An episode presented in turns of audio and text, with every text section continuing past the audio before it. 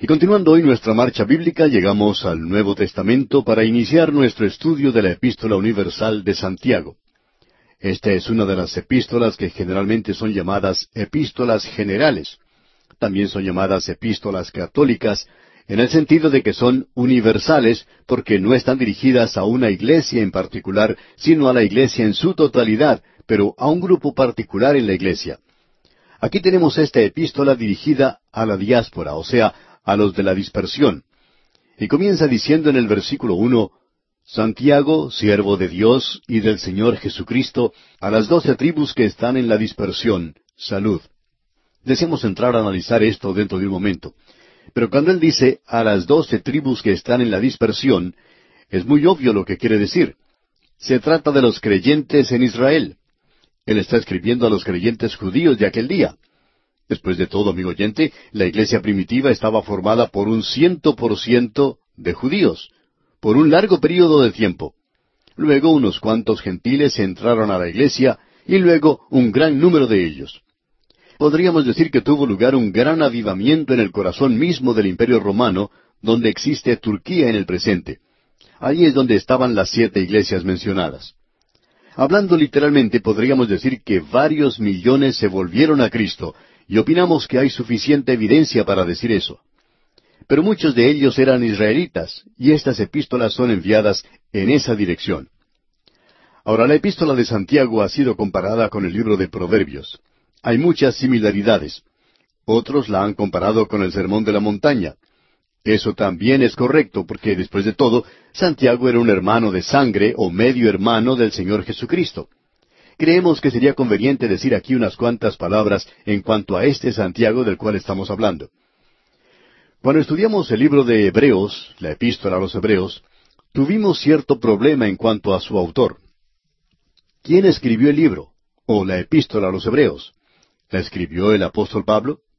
Bueno, nosotros opinamos que fue él quien lo hizo.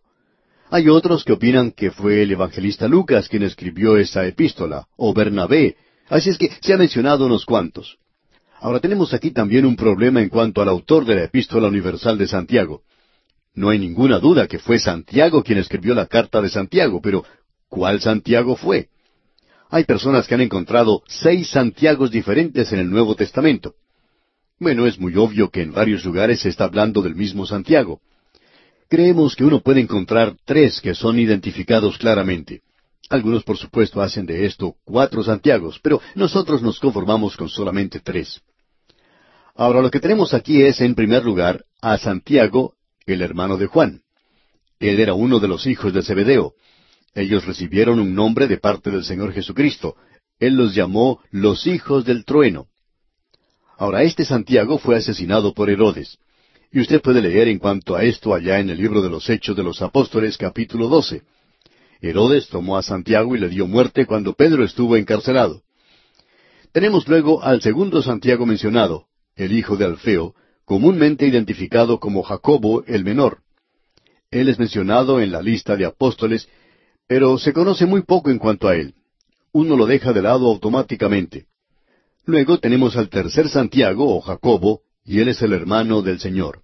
Eso quiere decir que era hijo de María y al mismo tiempo hijo de José. Y eso hace de él un medio hermano del Señor Jesucristo. Al comienzo del ministerio del Señor Jesucristo, sus hermanos no creían en él para nada. Se nos menciona en Mateo capítulo 13 versículo 55, ¿no es este el hijo del carpintero? ¿No se llama su madre María y sus hermanos Jacobo, José, Simón y Judas? Así es que este Jacobo, o Santiago, es quien nosotros creemos que escribió esta epístola de Santiago. Él llegó a encabezar la iglesia de Jerusalén, y en el capítulo quince del libro de los Hechos encontramos que ese gran concilio de Jerusalén, bueno, él parecía estar a cargo de ese concilio, parecía ser el presidente de ese concilio. Por lo menos fue él quien resumió todo lo que se dijo y llevó a cabo la decisión, evidentemente guiado por el Espíritu Santo. Opinamos también que el apóstol Pablo hizo una referencia en cuanto a él. En su epístola a los Gálatas capítulo dos, el apóstol Pablo tiene algo que decir en cuanto a él. Vamos a ver qué es lo que dice allá en Gálatas capítulo dos versículo nueve. Y reconociendo la gracia que me había sido dada, Jacobo, Cefas y Juan, que eran considerados como columnas, nos dieron a mí y a Bernabé la diestra en señal de compañerismo, para que nosotros fuésemos a los gentiles y ellos a la circuncisión. Ahora lo que tenemos aquí es al hombre que nosotros creemos que es el autor de esta epístola, la cual fue escrita aparentemente alrededor del año 45 al 50 después de Cristo, no más allá del año 50, ni tampoco más temprano del año 45, pero probablemente alrededor del año 45 después de Cristo. Ahora hay algunos que han dicho que Santiago escribió su epístola para combatir las enseñanzas de Pablo, que él enfatizaba las obras y que Pablo enfatiza la fe. Vamos a entrar en esto más adelante, pero eso no puede ser cierto porque la primera epístola del apóstol Pablo, la primera epístola a los tesalonicenses, no pudo haberse escrito antes del año 56.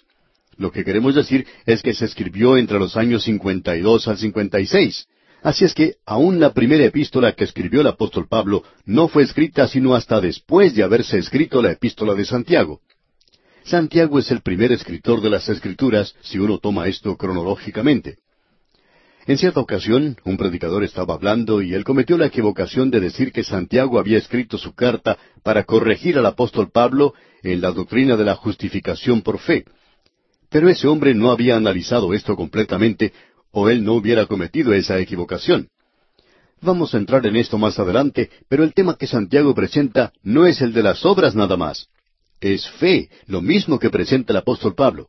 Él nos dice lo que la fe produce. Ya hablaremos de esto. Y por ahora regresemos al asunto de la introducción que tenemos en cuanto a esta epístola. Usted descubre que esos dos hombres están dando énfasis a la fe y a las obras. Ellos utilizan esa expresión muchas veces.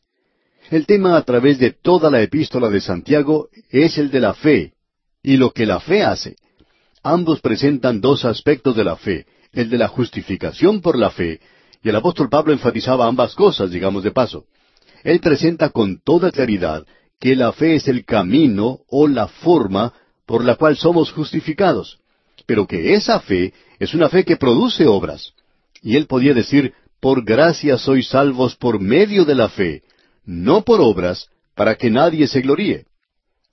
Y no por obras de justicia que nosotros hemos hecho.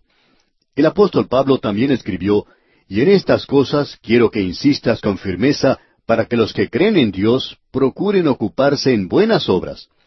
Está escrito en el capítulo tres de la epístola a Tito, versículo ocho. Ahora, en su carta a los Efesios, capítulo dos, versículo diez, el apóstol Pablo dice, porque somos hechura suya, creados en Cristo Jesús para buenas obras, las cuales Dios preparó de antemano para que anduviésemos en ellas. La fe es la raíz de la salvación, y el apóstol Pablo hace énfasis en eso. Las obras son el fruto, el resultado de la salvación, y eso es lo que Santiago enfatiza. La fe es la causa de la salvación, y las obras, como hemos dicho, es el resultado de la salvación. Y cuando el apóstol Pablo habla de que las obras no lo salvan a uno, él está hablando en cuanto a las obras de la ley.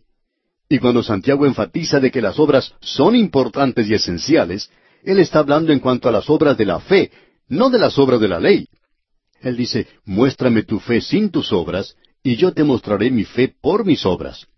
Dios nos observa y considera lo que hay en nuestro corazón. Él sabe si usted cree o no cree. Eso es justificación por la fe.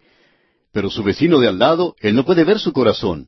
Él puede observar solamente sus obras, el fruto de eso. Vamos a hablar mucho de eso más adelante en esta epístola. Consideramos dos versículos como claves en esta epístola de Santiago. El primero de ellos lo vemos en el primer capítulo, versículo 22, donde dice, Pero sed hacedores de la palabra, y no tan solamente oidores, engañándoos a vosotros mismos. Y luego en el capítulo dos, versículo 20 leemos, Mas quieres saber, hombre vano, que la fe sin obras es muerta? Como ya hemos indicado anteriormente, tenemos aquí una epístola práctica. Santiago aparentemente era una persona muy práctica. La tradición cuenta que a él se le dio un sobrenombre y ese sobrenombre fue rodillas de camello. Y la razón para eso es que él pasaba mucho tiempo en oración. Él trata mucho con asuntos prácticos como la ética del cristianismo, no la doctrina. Él va a poner mucho énfasis en esto, pero él no se va a apartar para nada de la fe. Como ya hemos indicado también, la epístola de Santiago ha sido comparada con el libro de Proverbios y también con el Sermón del Monte. La justificación por la fe es demostrada por las obras, y la justificación por la fe debe ser colocada en los tubos de prueba de las obras y de las palabras y de la mundanalidad, que dicho sea de paso, es una advertencia para ricos también. Usted tiene en los bosquejos que hemos enviado, en los primeros tres capítulos, la verificación de la fe genuina. Ahora, ¿cómo puede uno darse cuenta de esto? Dios prueba la fe, en primer lugar, por medio de pruebas. Eso lo encontramos en los primeros doce versículos del capítulo uno. Regresemos una vez más al versículo uno del capítulo uno de Santiago, donde leemos Santiago, siervo de Dios y del Señor Jesucristo, a las doce tribus que están en la dispersión, salud. Ahora notemos que él se llama a sí mismo un siervo de Dios, y eso quiere decir en realidad un esclavo del Señor Jesucristo. Él utiliza esa expresión. No sé cómo reaccionaría usted, amigo oyente, pero estoy seguro que si yo hubiera sido medio hermano en el lado humano del Señor Jesucristo, en alguna parte de la epístola yo en alguna manera se lo haría conocer. Lo habría presentado en manera muy piadosa y quizá lo hubiera presentado también en manera muy humilde, pero estoy seguro que yo le hubiera dejado saber eso. Sin embargo, Santiago no lo hace. Él se llama a sí mismo un esclavo de Dios y del Señor Jesucristo. Ahora, al comienzo, sus hermanos no le creían a él, es decir, al Señor Jesucristo. Después de todo, ellos habían crecido junto al Señor, habían jugado junto a Él, le habían visto crecer, ellos habían notado que era un poco diferente, pero ellos no pensaban que Él era el Salvador del mundo. Amigo oyente, algo que nosotros enfatizamos en el libro de Hebreos es que nuestro Señor Jesucristo era tan humano cuando se encontraba aquí sobre la tierra, que aun sus propios hermanos no llegaban a darse cuenta que Él tenía una diferente naturaleza, y por supuesto la gente más difícil de alcanzar es la familia. Aun así, ellos son aquellos a quienes nosotros debemos tratar de alcanzar. Santiago llegó a conocer al Señor Jesucristo no como su hermano de sangre, sino como su Salvador, y él llegó a ser un esclavo del Señor. ¿Ha notado usted, amigo oyente, la forma en que Él se dirige a Él? Él lo llama por su nombre completo, el Señor Jesucristo. O sea, Él es mi Señor. Como ya hemos dicho y visto, Jesús era su nombre humano, y Él le conocía como Jesús, su medio hermano, pero también le conocía como Cristo, como el Mesías que iba a venir. Aquel que murió por los pecadores, y ese Jesús no era simplemente un hombre, sino que él era llamado Jesús porque iba a salvar a su pueblo de sus pecados. Ahora esta carta está dirigida a las doce tribus que están en la dispersión. Prestemos atención por un momento. ¿Pensaba usted que diez de las tribus se habían perdido? No, amigo oyente. Como vimos en el libro de Oseas, no hay ninguna tribu que se haya perdido en realidad. Dios les había esparcido a través del mundo. Y Santiago sencillamente está confirmando esto de que ellos están esparcidos a través de este mundo. Ellos no se han establecido en Inglaterra o en los Estados Unidos, aunque hay muchos de ellos en esos dos lugares. Sin embargo, la población más grande de judíos fuera de Israel está en Rusia. Ellos también están en la China, en el Japón, están esparcidos por todas partes. Y Santiago ha escrito esta carta a los creyentes de aquel día que estaban esparcidos en todas partes. Tenemos que este versículo uno finaliza diciendo salud. Pensamos que esa palabra se hubiera traducido mejor si dijera regocijaos. Él les está escribiendo a ellos y les dice, regocíjense, este es Santiago. Él no era una persona de cara larga. Este hombre tenía mucha vida en él, y por tanto dice, regocíjense. Ahora él va a hablar en cuanto a disfrutar del gozo bajo circunstancias fuera de lo común. Y en el segundo versículo de este capítulo uno dice, Hermanos míos, tened por sumo gozo cuando os halléis en diversas pruebas. Cuando ustedes estén teniendo problemas, no comiencen a llorar como si algo terrible hubiera sucedido. Ustedes deben regocijarse. Debemos contar esto como un gozo de que Dios lo esté probando de esta manera.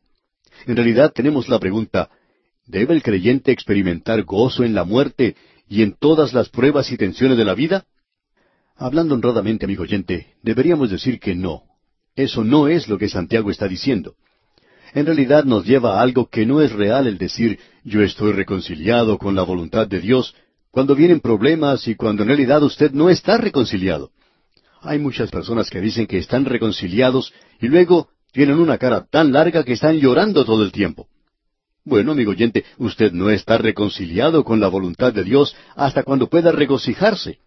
En realidad, es una forma de enajenación mental el adoptar esa actitud de pseudo piedad. Los problemas no vienen a nosotros solo por amor al problema. Nunca es un fin en sí mismo.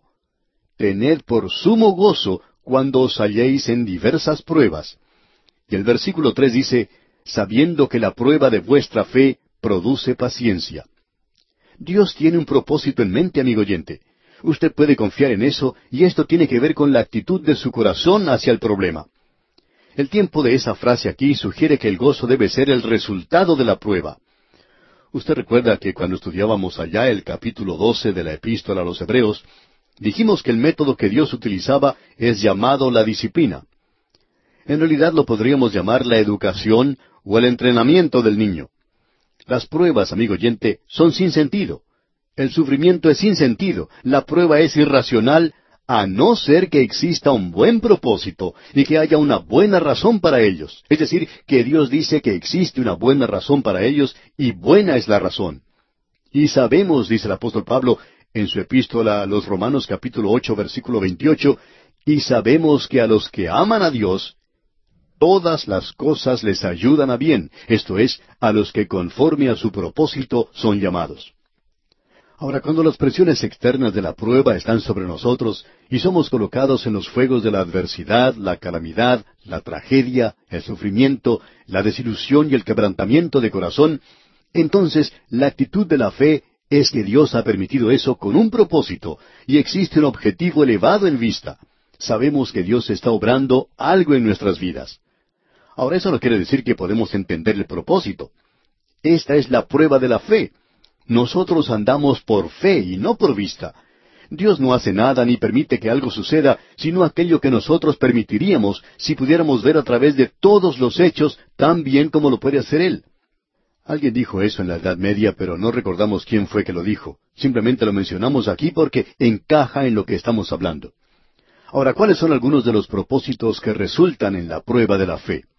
¿Nos ha mostrado Dios alguna guía para esto? Bueno, en esta epístola tenemos la prueba positiva de la fe genuina. Notemos lo que nos dice aquí Santiago, sabiendo, ¿sabiendo qué? Que la prueba de vuestra fe produce paciencia. Eso es lo importante, amigo oyente. Bueno, no tenemos mucho tiempo para desarrollar esto hoy. Vamos a desarrollarlo y lo vamos a tener que dejar Dios mediante para nuestro próximo programa, porque esto es algo muy importante y debemos considerarlo nuevamente. Cuando estábamos estudiando la epístola a los Hebreos, en el capítulo 12, dijimos que una de las preguntas más mencionadas hoy es, ¿por qué sufren los hijos de Dios? Es decir, lo más popular, o podríamos decir impopular, es una pregunta que se hace con más frecuencia que la pregunta que dice ¿quién es el anticristo? o ¿cuál es el Evangelio social? Este es uno de los grandes temas de la vida que nos alcanza en el mismo lugar en que vivimos. Esta es la vida, amigo oyente, y esto hace de esta epístola una epístola viviente, algo que no ha muerto, por cierto. Y veremos esto al avanzar en nuestro estudio en esta epístola de Santiago. Nos detenemos aquí por hoy, amigo oyente, y como lo hacemos siempre, le sugerimos leer todo este primer capítulo de la epístola de Santiago y estar de esta manera bien informado de lo que estudiaremos en nuestro próximo estudio. Continuamos hoy, amigo oyente, nuestro recorrido por la Epístola Universal de Santiago, que comenzamos en nuestro programa anterior. Y encontramos que este es un libro muy práctico. En los primeros tres capítulos, Santiago nos presenta la verificación de una fe genuina. Dios prueba la fe primero con pruebas, y allí es donde nos encontramos nosotros en los primeros doce versículos de este capítulo uno de la Epístola de Santiago. Vamos a ver ahora que Dios no prueba la fe con el mal, y que Dios prueba la fe por la palabra y no por la palabra del hombre. Dios prueba la fe por la actitud y la acción con respecto a las personas.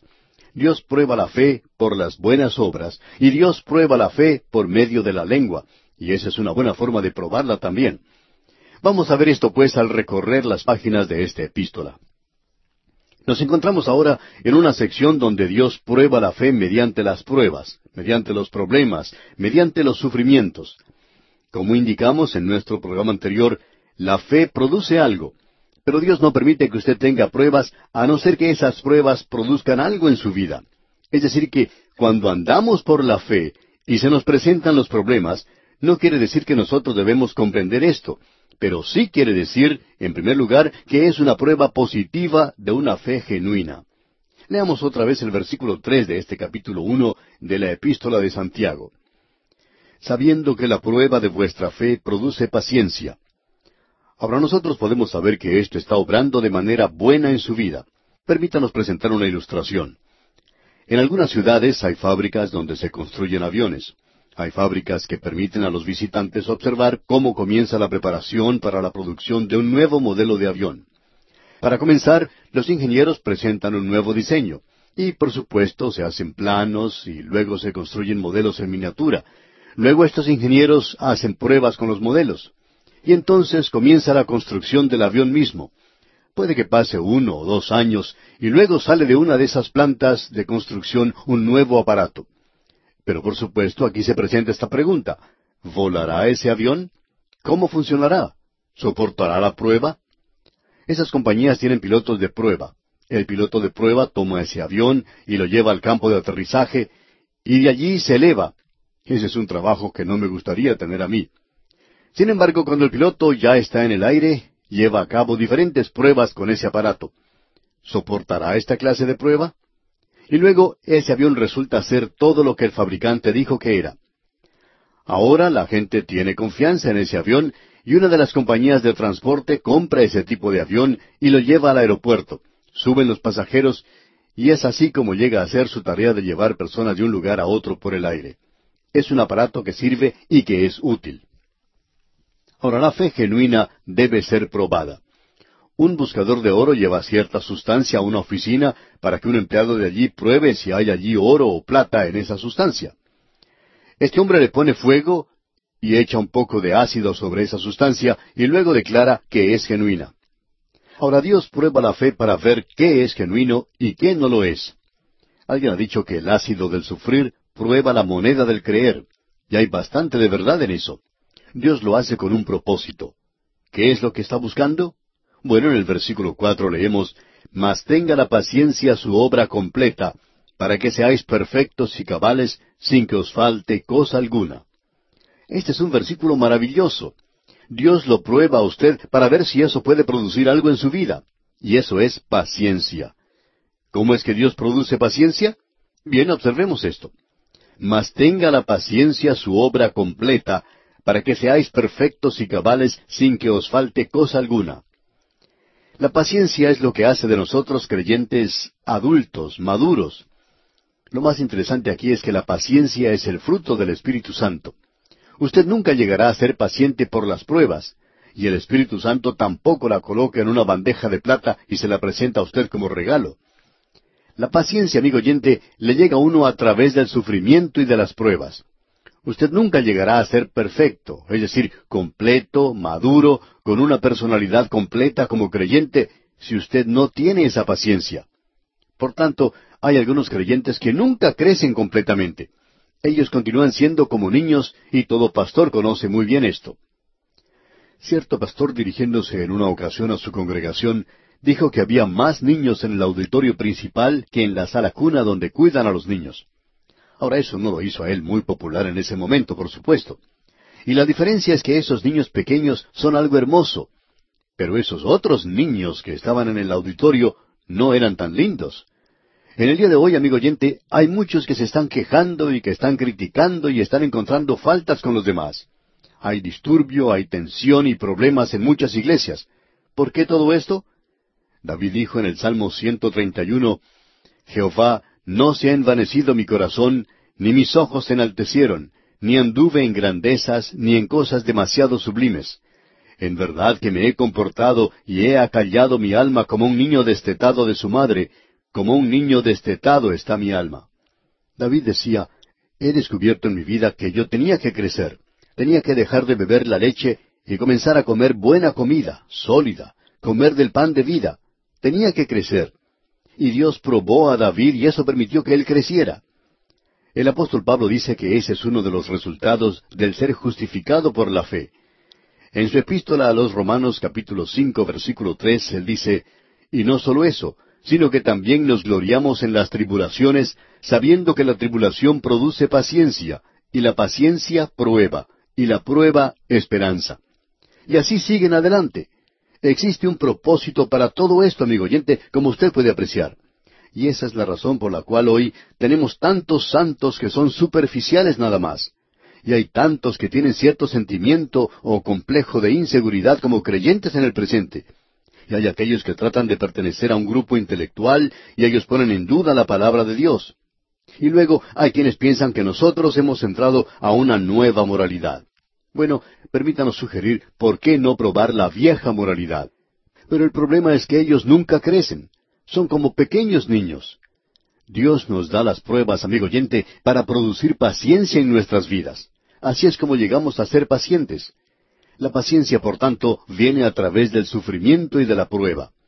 Esto quiere decir que vamos a crecer y vamos a ser hijos de Dios maduros. ¿Y cómo necesitamos esto hoy, amigo oyente? Dios debe enviarnos los problemas para que aprendamos paciencia, y esto producirá esperanza, y entonces producirá amor en la vida de los hombres y de las mujeres. Uno puede descubrir eso a través de los años. En cierta ocasión había un hombre en una iglesia que acostumbraba a criticar a su pastor sin misericordia. Luego este hombre comenzó a asistir a los estudios bíblicos. Los demás creyentes notaron que él traía su Biblia y que tomaba apuntes. Ese hombre creció en diez años en una manera sorprendente, y durante ese tiempo Dios le envió a él muchos problemas, y ese hombre creció en gran manera. Él llegó a ser uno de los creyentes más dulces que uno haya podido conocer. Amigo oyente, esta clase de prueba es algo que Dios da a aquellos que son suyos. Notemos ahora lo que dice el versículo cinco de este capítulo uno de la Epístola de Santiago. Y si alguno de vosotros tiene falta de sabiduría, pídala a Dios, el cual da a todos abundantemente y sin reproche, y le será dada. Creemos que la sabiduría que se menciona aquí está relacionada con lo que Él está hablando. En el día de hoy yo tengo problemas. Usted tiene problemas, amigo oyente. ¿Cómo entonces va a resolver sus problemas? ¿Cómo va a hacer frente usted a estas circunstancias? ¿Cómo va a tratar usted con esta o aquella persona? Bueno, necesitamos ir a Dios en oración si nos falta sabiduría. La sabiduría es el ejercicio o el uso práctico del conocimiento. Hay muchas personas que hoy tienen conocimiento, pero no tienen ningún sentido práctico. En cierta ocasión, un doctor en filosofía estaba jugando al golf con un amigo, y de pronto comenzó a llover, y este hombre, este doctor tan erudito y tan bien educado, al observar que estaba lloviendo, dijo, ¿Y ahora qué hacemos? Bueno, amigo oyente, no hace falta tener mucha inteligencia para darse cuenta que si está lloviendo, pues uno trata de refugiarse en algún lado para no mojarse. Pero aquí tenemos a este hombre, un doctor en filosofía, y él no tenía sentido suficiente como para salir de la lluvia. Amigo oyente, la sabiduría es saber cómo actuar bajo ciertas circunstancias de prueba cuando se presentan los problemas y las dudas. La vida está llena de estas cosas y por tanto usted y yo necesitamos tener la sabiduría de Dios. Ahora, ¿qué es lo que uno hace? Bueno, a Dios le gusta dar abundantemente, sin reproche. Él simplemente le ayuda a usted en momentos como estos sin reproche. Eso indica que es una forma de dar sencilla y pura, sin agregar ninguna clase de mal ni amargura. Eso es lo que usted y yo tenemos que hacer. Si nos falta la sabiduría, vayamos a Dios, y Él va a escuchar y contestar nuestra oración. Escuchemos cómo comienza el versículo seis. Pero pida con fe, no dudando nada. Nuestro problema hoy, amigo oyente, y quizá no sea su problema, pero ha sido el mío, y durante muchos años, en el transcurso de mi vida como creyente, no he creído lo suficientemente a Dios. Ahora no quiero que usted me entienda mal, amigo oyente. Yo creo en Cristo como mi Salvador y creo de todo corazón que Él me ha salvado y que me salvará, amigo oyente. Creo eso de todo corazón. Pero aquí en los problemas de la vida, en las dificultades, es donde tenemos esos problemas. Ha habido ocasiones cuando yo y mi familia hemos pasado por situaciones difíciles y no sabemos qué hacer, y nos preocupamos, nos sobrecoge la ansiedad y hasta perdemos el sueño, pensando cómo resolver la situación que nos aflige. Sin embargo, Dios siempre ha sido fiel y ha abierto una puerta por la cual entra la solución que Él ya tenía para nosotros. Luego, cuando ya la tormenta ha pasado, miramos hacia atrás y nos hemos dado cuenta que todo hubiera sido mucho mejor si solo hubiéramos creído a Dios un poco más. Santiago dice aquí en este versículo seis, pero pida con fe, no dudando nada. Amigo oyente, permítame preguntarle, ¿cuál es su situación en este momento? ¿Por qué no cree usted en Dios hoy? Estoy hablándole como creyente. ¿Tiene usted una cara larga hoy? ¿Está preguntándose cómo resultará esto o aquello? Sabemos exactamente cómo se siente usted, amigo oyente. Nosotros ya hemos pasado por eso. ¿Por qué no cree usted a Dios? ¿Por qué no confía en Él? Ponga esos problemas en sus manos. Si alguno de vosotros tiene falta de sabiduría, amigo oyente, yo sé eso, yo no soy lo suficientemente inteligente como para hacer frente a los problemas de la vida. Yo no soy capaz de vivir en esta civilización tan compleja. Pero tengo un Padre Celestial y Él puede darme toda la sabiduría que yo necesito y la que usted también necesita. Y luego el versículo seis finaliza diciendo, Porque el que duda es semejante a la onda del mar que es arrastrada por el viento y echada de una parte a otra. A veces nosotros decimos, bueno, yo creo que Dios va a obrar en esto. Pero cuando nos llega la ocasión, saltamos a una conclusión nosotros mismos y tratamos de tomar nuestra propia decisión. Yo lo he hecho muchas veces. Lo entrego todo en las manos del Señor, y creo, pero al día siguiente ya no creo más y decido que siendo que nada ha sucedido, como una solución, pues que lo voy a resolver yo mismo. Y allí es donde cometo mi gran equivocación. Aquí dice, el que duda es semejante a la onda del mar, es arrastrada por el viento y echada de una parte a otra. Luego él dice en el versículo siete, No piense pues quien tal haga que recibirá cosa alguna del Señor. Si usted va a tratar de resolverlo, entonces Dios no puede hacerlo. Usted tiene que permitir que Él trate de resolver las cosas por usted. Luego en el versículo ocho nos presenta un proverbio y es uno bastante bueno. Escuche usted. El hombre de doble ánimo es inconstante en todos sus caminos. Esto es algo que habíamos visto ya en la epístola a los Hebreos. Ese era un gran problema para Israel. Cuando estudiamos el libro de Oseas, vimos que era como una palomita incauta. Dios dice, como una paloma incauta vuela a Siria. Primero va uno y luego va al otro, pero no va a Dios. ¿Cuántas veces esto nos ocurre a nosotros mismos? Se nos presenta un problema y nosotros tratamos de resolverlo por nosotros mismos. Vamos a este lugar y tratamos de resolverlo, vamos a otro lugar y de pronto se nos ocurre que ni siquiera hemos presentado el problema ante Dios. Cuando usted comienza un día nuevo, ¿entrega usted todas estas cosas en las manos del Señor? Creemos que es una buena costumbre, cualquiera sea su trabajo, el de presentar todo eso en las manos del Señor. Y usted puede orar diciendo, Señor, Hoy voy a encontrarme con gente nueva y no sé cómo tratarla. Este hombre puede ser un amigo maravilloso, quizá pueda ayudarme a repartir la palabra de Dios. Pero este otro hombre quizá sea un hombre que me pueda hacer daño, me pueda atacar por la espalda y pueda lastimarme y causar daño a la misión. Señor, ayúdame a conocer la diferencia, ayúdame a ser capaz de ser amigo de aquel hombre a quien pueda ayudar y ayúdame también a reconocer al hombre que puede causarme daño y no ayudarme para nada. Señor, dame sabiduría. Amigo oyente, nosotros necesitamos sabiduría en los asuntos de la vida. Ahora, en el versículo nueve de este capítulo uno de la epístola de Santiago, tenemos algo en lo cual podemos regocijarnos. Dice, el hermano que es de humilde condición, gloríese en su exaltación. Bueno, ¿cómo es el exaltado? Usted puede decir hoy, yo soy una persona pobre, no tengo mucho dinero, yo no tengo ninguna riqueza. Amigo oyente, usted tiene mucha riqueza. Créanos, amigo oyente, usted tiene un tesoro. Usted tiene un tesoro muy grande. Usted tiene un tesoro en los cielos. ¿Ha pensado usted alguna vez en todo lo que tiene aquí?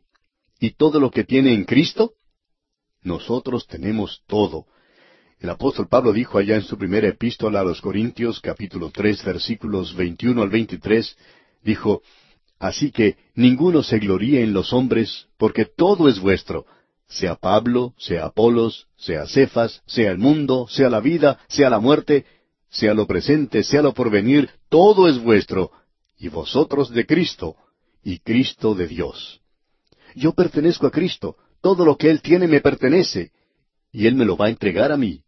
Yo tengo vida, yo tengo bendiciones, y aún me vendrá la muerte si es que no viene Él antes de ese momento. Y todo esto viene de Él. Yo me puedo regocijar en todas esas cosas. Amigo oyente, Aún la persona más humilde que nos esté escuchando puede ser la persona más pobre en la tierra. Pero amigo oyente, usted es rico en Cristo Jesús. Usted tiene algo en qué regocijarse. Luego en el versículo diez de este capítulo uno de la epístola de Santiago leemos Pero el que es rico en su humillación, porque él pasará como la flor de la hierba. A veces uno puede observar, especialmente en una universidad, algunos edificios dedicados o que llevan el nombre de alguna persona rica. ¿Sabe usted dónde están esas personas ricas hoy? Bueno, ellos han pasado, la flor de la hierba. Ya no están con nosotros hoy.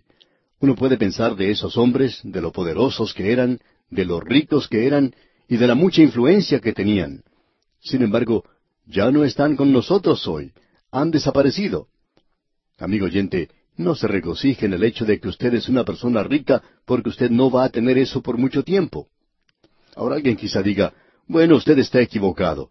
Yo tengo acciones y tengo muchas otras posesiones. Bueno, usted lo puede tener, amigo oyente, pero usted va a perder eso. Mejor dicho, no creemos que usted lo vaya a perder, sino que esas acciones lo perderán a usted uno de estos días. Porque cuando llegue la muerte, usted ya no va a poder controlar eso. No puede llevarse eso con usted, amigo oyente ese antiguo dicho muy bien conocido de que la mortaja no tiene bolsillos, es muy cierto, amigo oyente. El rico pasará como la flor de la hierba. Y en el versículo once leemos, Porque cuando sale el sol con calor abrasador, la hierba se seca, su flor se cae, y perece su hermosa apariencia. Así también se marchitará el rico en todas sus empresas. Y eso es cierto con algunas artistas de cine en particular.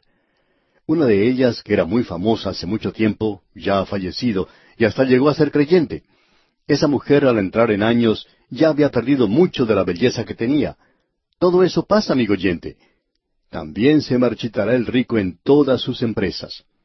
Amigo oyente, regocíjese hoy, regocíjese porque usted tiene un Salvador que no solo lo salvará a usted para el cielo, y eso es muy bueno para mí, sino que también Él le va a ayudar hoy, hoy mismo, y eso siempre es de mucha ayuda, de mucho ánimo. Bien, amigo oyente, vamos a detenernos aquí por hoy. Dios mediante continuaremos en nuestro próximo programa. Pero antes le sugerimos leer todo el capítulo uno de la epístola de Santiago para estar mejor informado de lo que diremos en nuestro próximo estudio. Continuamos hoy nuestro recorrido por la epístola de Santiago. Nos encontramos en nuestro estudio del primer capítulo de esta epístola. Y en este capítulo tenemos ante nosotros las pruebas de la fe. Hemos podido apreciar que tenemos aquí una verificación de la fe genuina. Esto en los primeros tres capítulos. Dios examina nuestra fe por medio de pruebas, en los primeros doce versículos de este capítulo uno. Aún nos encontramos en esta porción de las Escrituras y esperamos completarla hoy. Esto es semejante a una universidad. Dijimos al comienzo que esta epístola de Santiago es un libro muy similar al libro de Proverbios, o podríamos decir que Proverbios es muy similar a Santiago. Vimos esto cuando dijimos en nuestro programa anterior, el hombre de doble ánimo es inconstante en todos sus caminos, que es el versículo ocho de este capítulo uno. Y eso quiere decir que esa persona no se puede decidir. Esto quiere decir que este hombre no puede alcanzar una decisión propia, es inconstante en todos sus caminos. Es una persona que puede cambiar mucho, es decir, es un creyente como un yoyo. Ahora, cuando estudiamos el libro de Proverbios, dijimos que era como un joven que se estaba preparando para entrar a la universidad. Este joven investiga las diferentes universidades y esta es la Universidad de la Sabiduría. Bien, aquí nuevamente tenemos otra universidad y la podemos llamar la Escuela del Golpe y del Porrazo.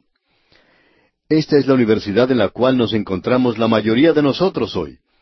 Dios quiere llevar a aquellos que son suyos a un crecimiento completo como creyentes, y Él tiene gran cantidad de pruebas y ciertos exámenes de ingreso. Dios prueba a todos sus hijos para ver si ellos son genuinos, para ver si hay una realidad, para sacar aquello que es falso, aquello que es de los pseudosantos. Y luego quiere dar una seguridad al Hijo de Dios. Las pruebas en realidad no son una muestra de que usted no es un hijo de Dios, sino que son pruebas positivas de su fe. Amigo oyente, si usted no está teniendo dificultades hoy, podríamos poner en duda su salvación. Si usted está teniendo problemas, eso es una buena prueba, amigo oyente. Y Él nos dice que usted puede saber, y queremos enfatizar eso que dice el versículo tres de este capítulo uno. Sabiendo que la prueba de vuestra fe produce paciencia. Dios prueba esto de formas muy diferentes, y Él lo hace según se nos dice aquí, sabiendo que la prueba de vuestra fe produce paciencia. O sea que Dios tiene un objetivo que realizar. Y este objetivo que se menciona aquí, y hay muchos de ellos, es el de que haya paciencia en su vida. Dios no solo quiere demostrarle que usted es el hijo genuino de Él, sino que también quiere producir paciencia en su vida. Y hay mucho que se ha escrito en cuanto a este tema en particular. Cierto escritor anónimo dijo lo siguiente, Si todo fuera fácil, si todo fuera brillante y claro, ¿dónde estaría la cruz? ¿Dónde estaría la lucha? Pero en el lugar difícil en que Dios le ha colocado a usted, existe la posibilidad de probar lo que Él puede hacer. Otra persona dijo lo siguiente, Si debo llevar una carga, Cristo me llevará. A veces tenemos que ser humillados antes de poder andar con la mirada alta. Nosotros somos débiles aun donde somos fuertes. En Cristo somos fuertes aun donde somos débiles. No es en realidad importante cuánto tiempo vive uno, sino cómo vive. Eso es lo importante. Hay muchas personas que se preguntan ¿por qué debo padecer esto? Cierto hombre escribió en una ocasión, Mi esposa ha estado enferma por veinte años y ha estado paralizada por diez. Ella ni siquiera tiene la esperanza de salir del hospital. ¿Cómo puede un padre amante hacer sufrir a una persona de tal manera? Yo sé que ella ama al Señor. Este hombre estaba preocupado en gran manera, en manera genuina. Él no tenía una respuesta para su problema. Lo interesante de esto es que tampoco nosotros la tenemos. Nosotros no podemos decirle a Él por qué, pero podemos decirle esto. Existe un propósito para eso. Dios estaba obrando algo en su vida, eso lo podemos apreciar ahora al llegar al versículo 12 del primer capítulo de esta epístola de Santiago.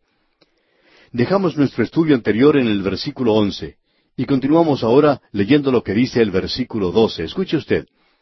Bienaventurado el varón que soporta la tentación, porque cuando haya resistido la prueba, recibirá la corona de vida que Dios ha prometido a los que le aman. Tentación es la misma palabra que teníamos anteriormente, que fue traducida como prueba. Tentación es una buena palabra si usted la comprende en un buen sentido, como vamos a poder apreciar seguidamente. Leamos este versículo 12 otra vez. Bienaventurado el varón que soporta la tentación, porque cuando haya resistido la prueba, recibirá la corona de vida que Dios ha prometido a los que le aman. Este es el método que Dios utiliza para ayudarle a usted, amigo oyente, y para ayudarme a mí, a desarrollarnos en la fe cristiana. Esta es la forma que Él usa para permitirnos crecer y quiere producir paciencia en nuestras vidas. Pero aquí Él tiene algo más para el futuro. Este asunto de la prueba es un programa para el futuro. La prueba de cualquier clase, no interesa cuál sea, especialmente si es algo bastante severo, una calamidad o una tragedia, tiene la tendencia de producir un sentimiento de pesimismo y desespero. Eso era lo que pudimos apreciar en la carta que acabamos de mencionar. Y no podemos culpar a ese hombre por sentir lo que él siente. Dios estaba haciendo eso con un propósito bastante definido. Él tiene un propósito en todo esto. El hombre mundano, el hombre del mundo, se hunde bajo las olas de la adversidad. Aunque la vida esté en su cumbre, le hace sentir a él pesimista. ¿Cuántos cínicos hay en el día de hoy? ¿Cuántos hay que están llenos de amargura y sin embargo tienen de todo? Hemos podido apreciar una epidemia de suicidio entre los jóvenes en los últimos años. Nos hemos visto a estos jóvenes apartándose de la sociedad y hoy llegan a ser miles los que se encuentran en esa situación. ¿Por qué? Bueno, ellos no tienen ningún objetivo en esta vida.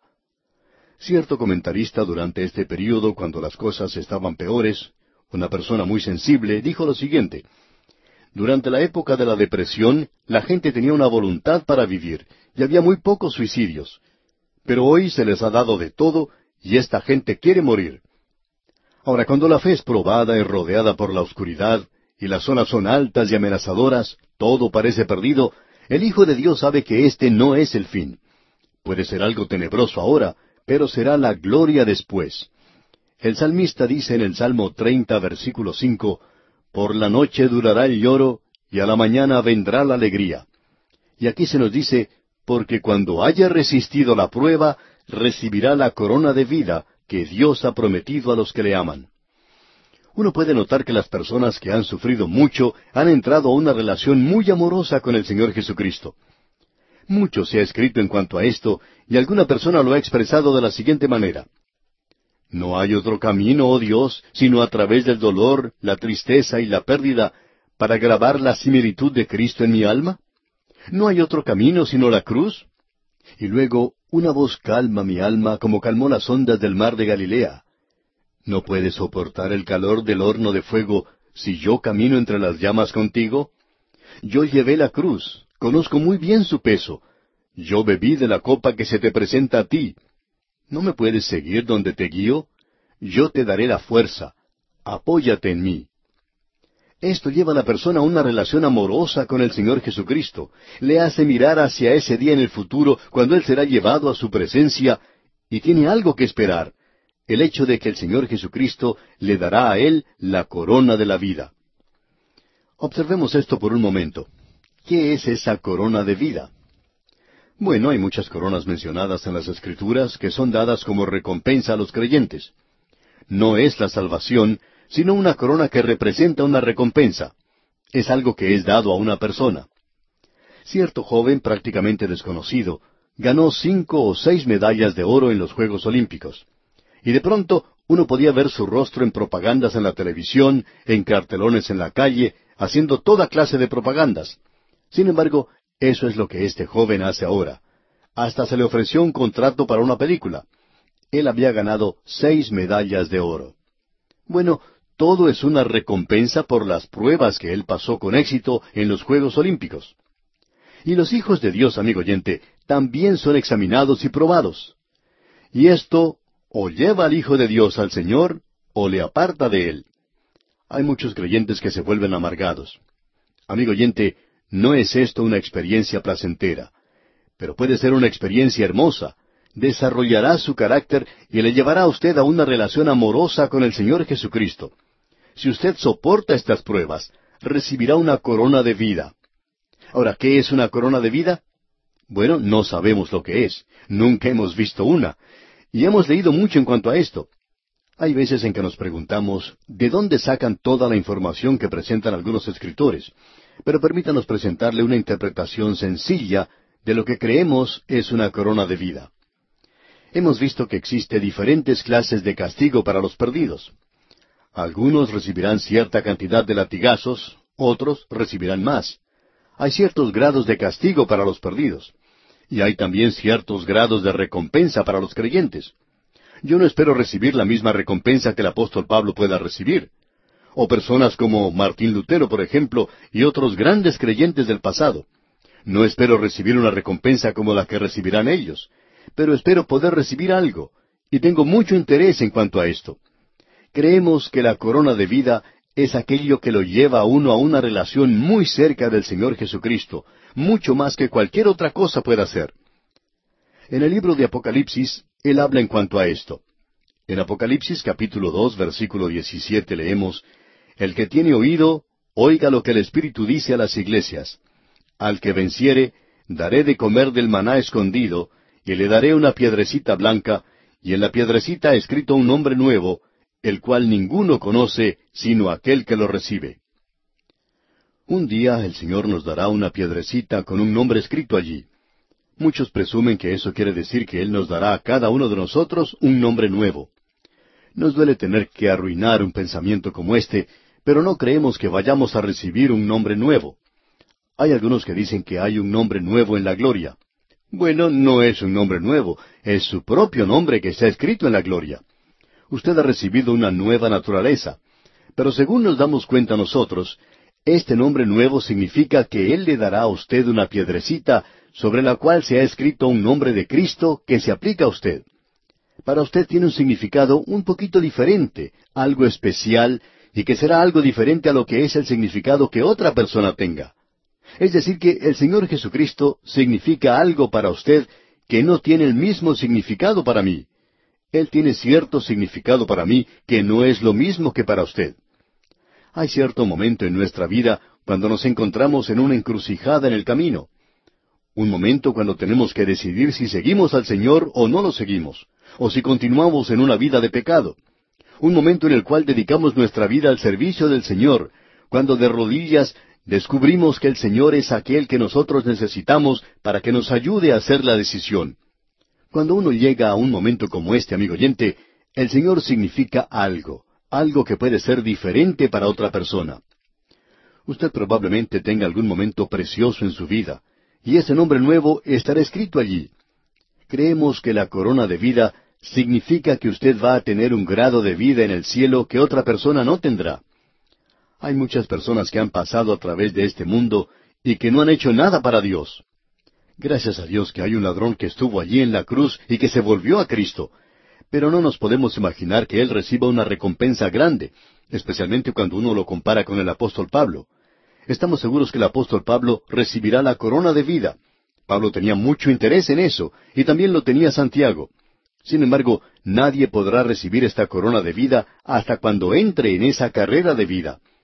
Esto nos toca a nosotros muy directamente en la forma en que vivimos. Y si usted puede vivir para Dios, entonces Él tiene una corona de vida para usted, amigo oyente, algún día. Y eso es algo que nosotros podemos esperar. Cierto diácono en una reunión de testimonio, cuando se le preguntó cuál era su versículo favorito, se puso a pensar y luego dijo, Mi versículo favorito es, y sucedió. El pastor le miró sorprendido y la gente también estaba sorprendida, y finalmente el pastor le preguntó, Hermano, ¿qué es lo que quiere decir cuando dice, y sucedió? Y el creyente le miró fijamente y le respondió, Bueno, cuando yo tengo problemas y dificultades, yo me dirijo al Señor y le alabo a Él y le digo, Te alabo, Señor, y le digo, Gracias, Señor, que esto vino para pasar, para suceder nada más, y que no permanece conmigo. Gracias a Dios por eso. Y no sabemos cómo expresar esto de una manera mejor que esta. Los problemas y las dificultades, amigo oyente, no vienen para quedarse. Ahora él usa la misma advertencia para los ricos. Aquí dice, Él pasará como la flor de la hierba. Es algo hermoso para usted hoy, amigo oyente. La vida puede ser hermosa para usted y usted puede pasar las cosas muy bien, pero, amigo oyente, esa flor se está marchitando y las riquezas no le librarán a usted. Algún día usted tendrá que estar ante el Señor Jesucristo, cada ser humano tendrá que presentarse ante Él. Algunos ante el gran trono blanco. Pero gracias a Dios que habrá un grupo llamado la Iglesia que se presentará ante Cristo para ver si recibe la corona de vida. No sé en cuanto a usted, amigo oyente, pero a mí me gustaría tener esa corona, y Él está ofreciendo esa corona. Vamos a entrar ahora en otra división principal en este libro de Santiago, y vamos a ver que Dios no prueba la fe con algo malo.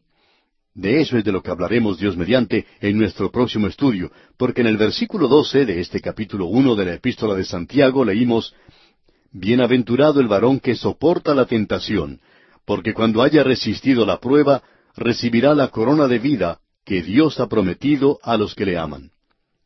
Hay muchas personas que dicen, bueno, el Señor me ha tentado. Y amigo oyente, cuando usted dice eso, debe saber que está errado, porque no es el Señor que le está tentando o probando a uno.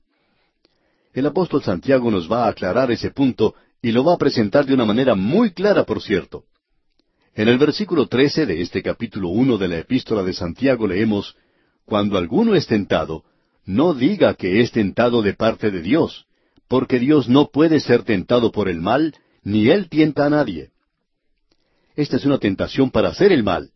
Dios no puede ser tentado con el mal y vamos a presentar aquí, Dios mediante, en nuestro próximo programa, un punto de vista teológico y algunos quizá puedan estar en desacuerdo con nosotros y eso está muy bien. Pero aunque Santiago es práctico, él trata aquí con algo que nosotros pensamos muchos de los hijos de Dios necesitan comprender bien.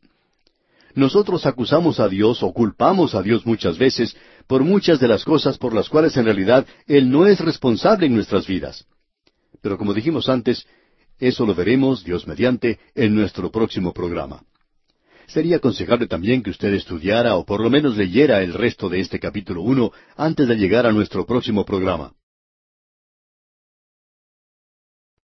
Continuamos hoy, amigo oyente, nuestro recorrido por la Epístola Universal de Santiago.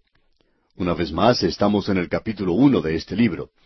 Apenas habíamos comenzado con la segunda parte que comprende los versículos trece al veintiuno, donde la tentación a pecar no viene de parte de Dios, como expresamos en nuestro programa anterior. Y quisiéramos leer los versículos trece al quince en esta sección ahora. Cuando alguno es tentado, no diga que es tentado de parte de Dios, porque Dios no puede ser tentado por el mal, ni él tienta a nadie, sino que cada uno es tentado cuando de su propia concupiscencia es atraído y seducido. Entonces la concupiscencia, después que ha concebido, da a luz el pecado, y el pecado, siendo consumado, da a luz la muerte. Esta es una sección muy importante para el Hijo de Dios, como ya hemos visto. Dios prueba a los suyos, pero Santiago aquí nos presenta con toda claridad que Dios nunca prueba al hombre con la maldad y el pecado. Probablemente una traducción más literal de la primera parte del versículo trece es Cuando alguno está siendo tentado, no diga que es tentado de parte de Dios. Debemos notar que aquí él no usa el sustantivo tentación, sino que usa el verbo, o sea, la acción. La inclinación natural de toda la humanidad es el de culpar a Dios por cualquier falta, por todas sus debilidades, por todos sus fracasos, en todas las inmundicias y aun la caída que tuvo lugar al principio. Usted recuerda lo que Adán dijo, la mujer que tú me diste, dijo él. Él estaba echándole la culpa a otra persona aquí. Y la mujer hizo lo mismo. Ella dijo, la serpiente me engañó. Amigo oyente, los tres eran responsables en este asunto, es decir, Adán, Eva y la serpiente. En el día de hoy uno escucha a la gente que dice, ¿por qué envía Dios inundaciones y terremotos y mata a los niños? Y nosotros culpamos a Dios hoy por la avaricia y el egoísmo de la humanidad. Eso es lo que envía las inundaciones y los terremotos. Los hombres construyen las casas muy cerca del río, Luego, cuando éste aumenta su cauce, dicen que están teniendo una inundación. Pero así es como corre ese río. Es mucho más lindo, claro, vivir cerca del río. Está cerca de una vía de transporte. Allí es donde tienen lugar los negocios y es por cierto la avaricia del hombre para edificar en ese lugar lo que hace de eso algo peligroso. Dios le había dado una advertencia a Adán, y aún así los hombres no le dan ninguna atención a esto. Hablemos un poquito más cerca a nosotros. Hay algunas zonas del mundo que son propensas a terremotos. Uno los puede sentir casi a diario. Sin embargo, hay personas que van a vivir a esa zona. Les gusta cómo es el clima y construyen sus casas, algunos edificios muy altos y todo eso. Entonces, no podemos culpar a Dios si se cae la casa o si un pedazo de cemento de estos edificios lo golpea a uno o mata a un ser querido. No podemos acusar a Dios o culpar a Dios por eso. Sería mucho más seguro vivir en un lugar amplio donde no existe esa propensión a terremotos. Pero quizá esas zonas no son muy agradables para vivir. Así es que uno no debe acusar o culpar a Dios cuando la gente vive en zonas propensas a terremotos y luego uno de estos ocurre. Porque ya se ha dado la advertencia en cuanto a esto. Los hombres hoy culpan a Dios con su filosofía. El panteísmo, por ejemplo, dice, todo es Dios, pero lo bueno es la diestra de Dios y lo malo está en su izquierda. Bien, amigo oyente, Dios no es un extremista. Él no es un derechista ni es un izquierdista. Ahora el fatalismo dice que todo ocurre como una necesidad ciega. Ellos dicen que si hubiera Dios, lo que está sucediendo es que Él le dio cuerda, como uno de esos relojes que marcan el tiempo por ocho días, y que luego lo abandonó y lo dejó. Ahora, para el materialismo hoy, esta es la explicación. ¿Cuál es el problema con la raza humana? Bueno, las aspiraciones más altas y las pasiones más viles son el metabolismo natural del órgano físico. Esa es la explicación que ellos dan. Ahora Dios ha respondido a eso. Dios no puede ser tentado con el mal. No hay mal en Dios. Todo en Él es bueno y todo en Él es luz y todo en Él es justo. Usted recuerda lo que el apóstol Juan dijo en su primera carta, capítulo uno, versículo cinco.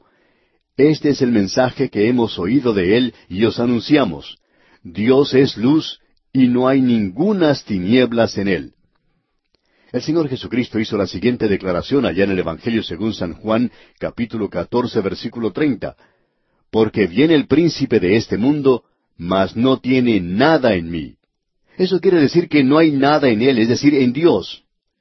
Pero cuando Él viene cerca de mí, Él puede encontrar siempre algo. Permítanos inducir aquí algo que es teológico. Quizá usted esté en desacuerdo con esto, ya lo hemos presentado cuando estuvimos estudiando el Evangelio según San Mateo.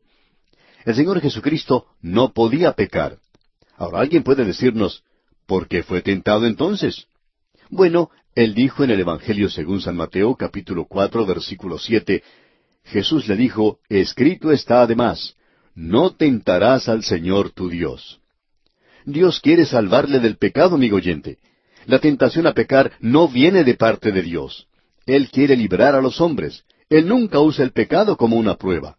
Él permite eso, como vamos a ver, pero Él no lo utiliza para nada. El Señor Jesucristo no tenía ningún pecado en Él. El príncipe de este mundo no encuentra nada en Él. Entonces nos hacemos la pregunta, ¿por qué fue Él tentado?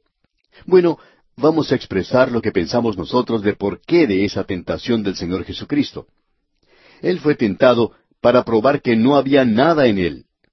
Después de haber vivido aquí por treinta y tres años, Satanás se acerca a él con esta tentación. La tentación que apela a la personalidad total del hombre, al lado físico, al lado mental y también al lado espiritual.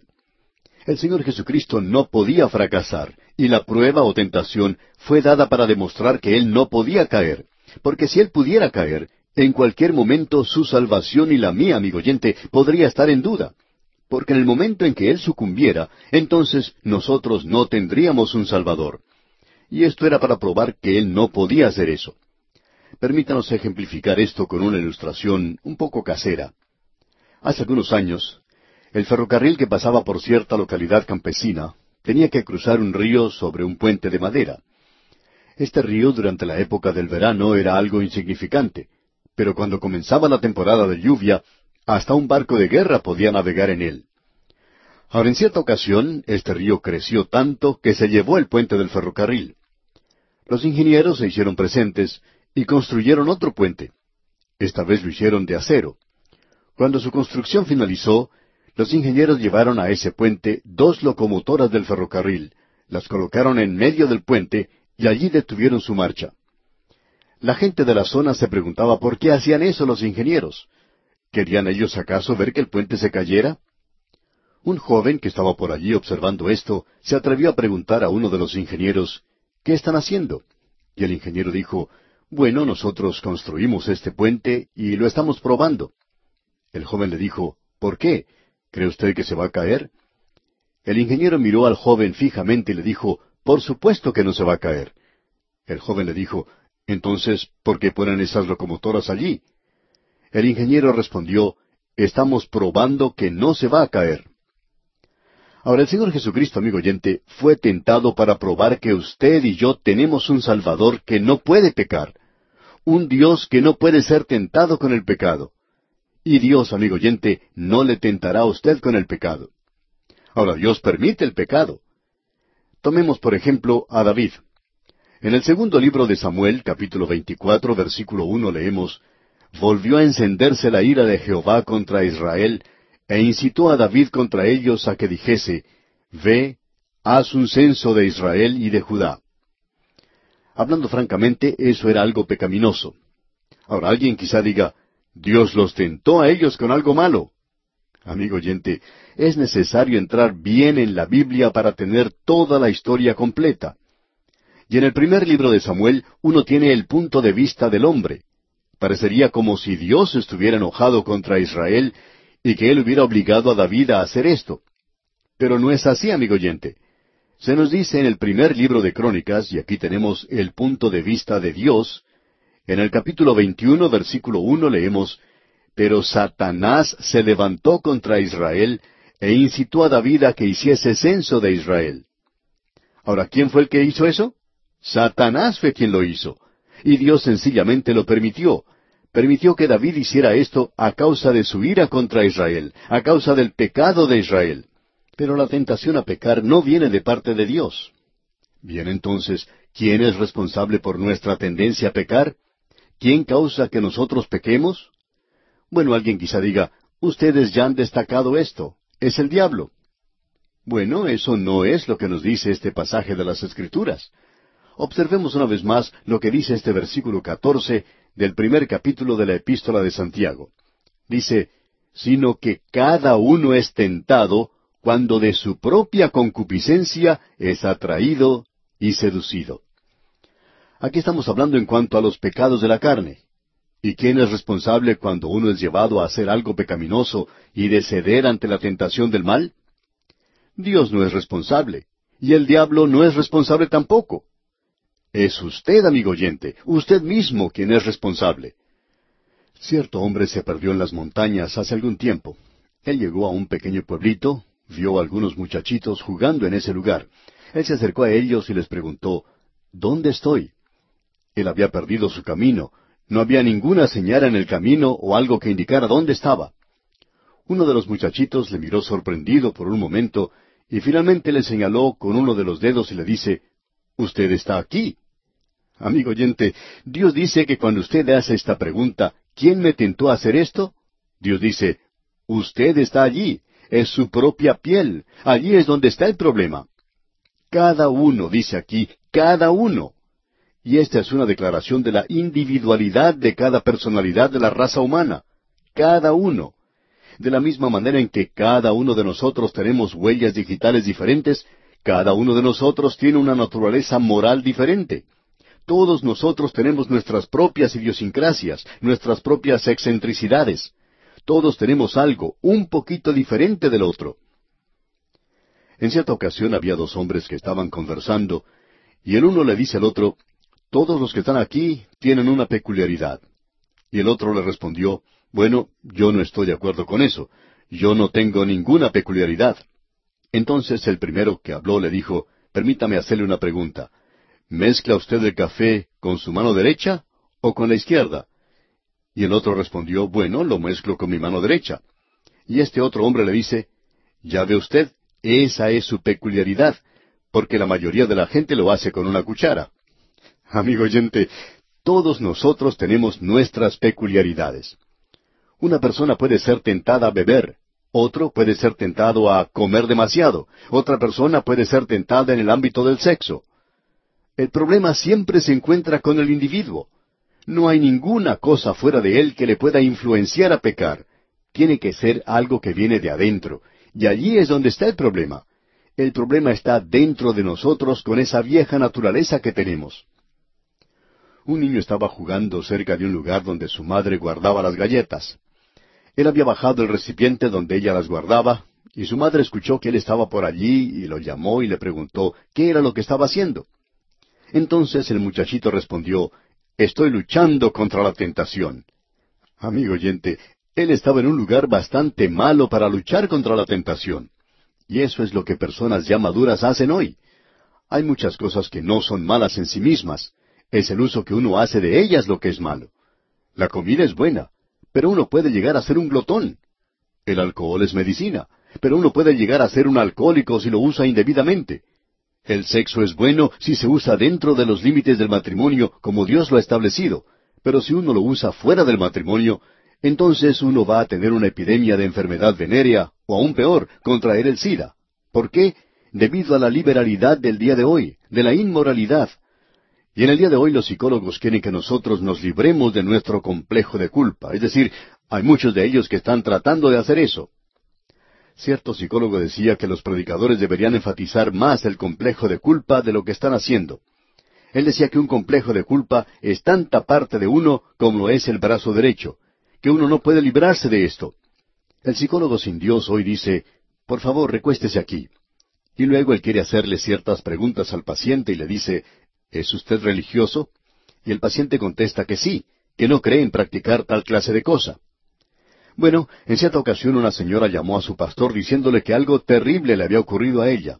Ella estaba teniendo problemas y estaba casi a punto de sufrir un colapso nervioso. Y eso era porque estaba pasando por ciertas pruebas. Y ella fue a un psicólogo que había sido recomendado por su médico, y cuando el psicólogo descubrió que ella era una persona creyente, le dijo que ella necesitaba ir al bar y coger al primer hombre que encontrara allí y que así se libraría de ese complejo de culpa que tenía. Imagínese usted, amigo oyente. Y hay otros que le dicen a uno hoy, ¿qué me puede decir en cuanto a sus antecedentes? ¿Le amaba a usted su mamá cuando era pequeño? ¿Qué sucedió cuando ella le concibió a usted y usted estaba en su vientre? Y cualquier respuesta que uno dé, él lo va a tomar como algo para culpar a la madre. Bien, amigo oyente, usted puede resolver muchos de sus problemas acusando a otra persona. O usted puede ir ahora mismo al pie de la cruz y decirle al Señor Jesucristo, que en este momento se encuentra a la diestra de Dios, puede decirle, yo soy un pecador, yo soy culpable. Y amigo oyente, Él quitará ese complejo de culpa que usted tiene y Él es el único que lo puede hacer. En el libro de Proverbios capítulo 26 versículo 7 leemos, Porque cuál es su pensamiento en su corazón, tal es el hombre. La solicitud del pecado tiene que tener una respuesta que corresponda dentro de uno, y aquí él dice, de su propia concupiscencia. Un deseo que no es controlado y entonces uno es atraído y seducido. El Señor Jesucristo dijo, Yo atraeré hacia mí a todos los hombres. El que se burla puede decir, bueno, tú no me atraerás a mí. Bueno, amigo oyente, Él no le forzará a usted. Vimos cuando estudiábamos el libro de Oseas que Él solo utiliza las cuerdas del amor. Él quiere ganarle a usted por medio de su amor y de su gracia. Hablando francamente, amigo oyente, el mal, el pecado es algo atractivo hoy. Moisés fue atrapado al principio por los placeres del pecado, y uno puede ser atraído hoy. Y usted puede, por así decirlo, morder ese anzuelo, y antes de que pase mucho tiempo, ya ese hombre llega a ser un alcohólico o un joven llega a ser un adúltero. Notemos lo que dice el versículo quince de este capítulo uno de la epístola de Santiago. Entonces la concupiscencia, después que ha concebido, da a luz el pecado, y el pecado, siendo consumado, da a luz la muerte. Esta declaración que tenemos aquí realmente es algo tremendo. Usted puede apreciar que la concepción es la unión de dos. Y el deseo del alma se une con la tentación de afuera. El Señor Jesucristo dijo, si tú estás enojado con tu hermano, tú eres culpable de muerte, porque eso comienza en el corazón y luego provoca la acción. Él dice, cualquiera que mira a una mujer para codiciarla, ya adulteró con ella en su corazón. Si uno mira a una mujer y la desea, ya está cometiendo adulterio con ella. Usted ya ha hecho eso en su corazón donde comienza todo. Ahí es donde siempre comienza. Ahora, ¿es la tentación un pecado? Por supuesto que no es un pecado. Y la respuesta es definitivamente que no es un pecado. Es cuando esa concepción toma lugar, cuando el pensamiento en el corazón se lleva a cabo, entonces se constituye en pecado. Martín Lutero expresó esto de una forma muy interesante. Él dijo, uno no puede cuidar que las aves vuelen sobre la cabeza de uno, pero sí puede cuidarse de que no construyan su nido en su cabello. El pecado es la consumación de un acto de adentro y de afuera. Y eso sucede cuando usted y yo tenemos esa clase de naturaleza. Ahora este versículo concluye diciendo, da a luz la muerte. Eso finalmente provocará la muerte física. Solo es necesario preguntarle a una persona alcohólica en cuanto a esto. Esto traerá una muerte espiritual y traerá una muerte eterna. El pecado perpetuo y de hábito nunca tiene una línea de comunicación con Dios. Y entonces surge la pregunta, ¿puede pecar un hijo de Dios? Y la respuesta es que sí, sí puede pecar, pero nosotros debemos comprender que Dios nunca utiliza eso para nada. Bien, amigo oyente, no hemos finalizado con esta sección de ninguna manera. Vamos a comenzar avanzando un poco más rápido, Dios mediante, a partir de nuestro próximo programa. Pero queríamos observar esto aquí porque Dios nos presenta esto aquí al nivel de nuestra propia vida.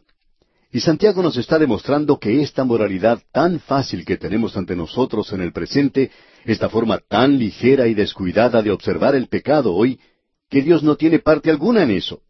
Dios juzgará eso. Él dice que hará sencillamente eso, lo va a juzgar. Y aquí nos detenemos por hoy.